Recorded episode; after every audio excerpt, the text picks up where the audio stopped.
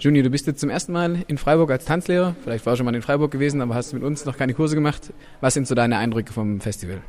Ja, also top. Also das Festival hat mir Spaß gemacht. Alles äh, super, nette Menschen, nette Leute, tolle Workshops, schöne Partys.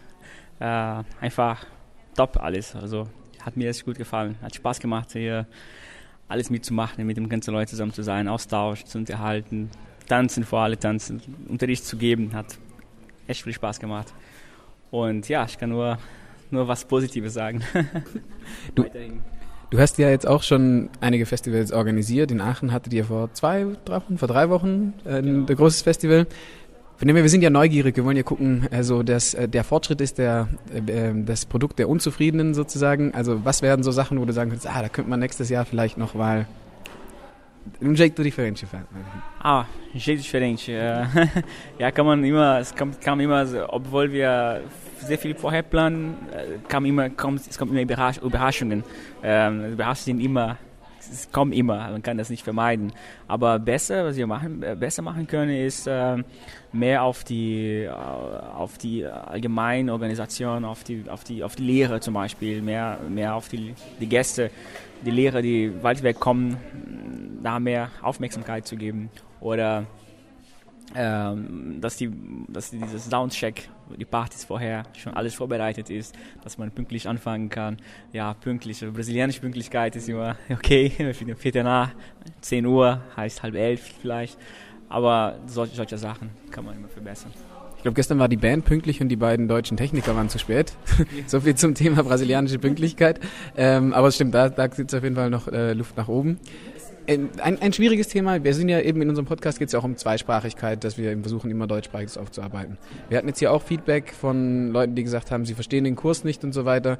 Wie geht ihr in Aachen damit um? Also hier ist ein relativ deutschsprachiges Festival. Ne? In Aachen ist es vielleicht ein bisschen ähm, internationaler. Wie macht ihr das mit den Sprachen von den Kursen und so und auch der Vorbereitung, die Webseite? Macht ihr da alles auf Englisch oder was, was ist da euer Weg? Was sind eure guten Erfahrungen, die ihr da gemacht habt? Uh, also der beste Weg ist, wir, wir arbeiten, wir hauptsächlich Deutsch, Deutschsprache. Ja, sprechen die meisten Deutsch schon.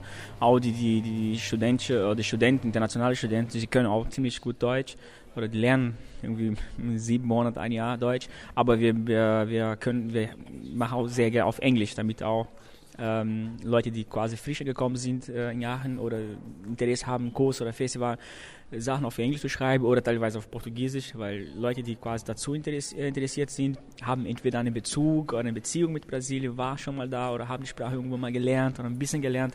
Und mit, Portugiesisch kann man auch ziemlich auch viele Leute erreichen. Aber Englisch ist äh, auf jeden Fall der, der, der beste Sprachmittel, um viele Leute zu erreichen sozusagen.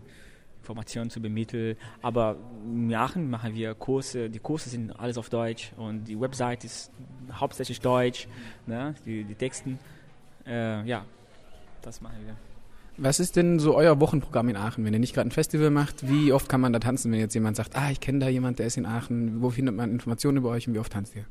Äh, wir, wir tanzen äh, meistens zweimal in der Woche äh, Tanzkurs. Wir haben einmal Dienstagskurse von 10 bis äh, 6 bis 10 und einmal äh, freies Tanz, Pratschka heißen das.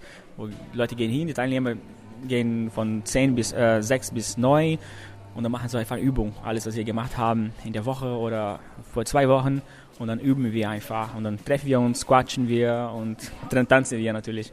Und sonst gibt es äh, einmal im Jahr das Horrorfestival Aachen oder und dann zwischendurch auch mal Events, äh, Partys mit Live-Bands oder halt nur Workshops oder halt einfach bei jemandem zu Hause privat in der Wohnung tanzen, was eigentlich äh, häufig vorkommt in der letzten Zeit.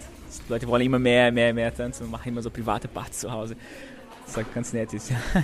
Cool. Die Selbstorganisation. Und die Praktika ist dann gegen Spende oder wie finanziert ihr den Raum? Habt ihr einen Raum, den ihr umsonst kriegt oder wie ist das?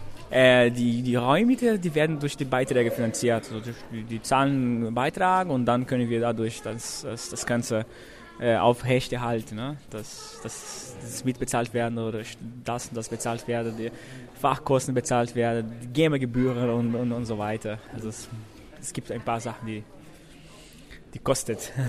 Also ihr habt einen Verein gegründet und wenn jetzt jemand an, an einem Workshop teilnimmt, muss er in den Verein eintreten oder er kann erstmal nur Workshop äh, bezahlen oder wie ist das? Kann man, kann man Workshop, genau, kann man so stundenweise machen oder man kann halt beitreten. Wenn man beitreten, dann kann man, dann hat man die monatliche, äh, monatliche Kurs und dann wird das monatlich äh, finanziert, also bezahlt und dadurch kann man so die Sachen, äh, Workshops und Räumlichkeiten und so weiter alles finanzieren. Okay. Ja. Alles klar, da haben wir auch noch einiges zu lernen. Wir sind auch gerade am Umstrukturieren und gucken, wie wir das machen in Zukunft. Vielen Dank erstmal soweit. Eine gute Heimfahrt. Vielen Dank, ja, dass du da warst. Danke. Ciao, ciao. ciao.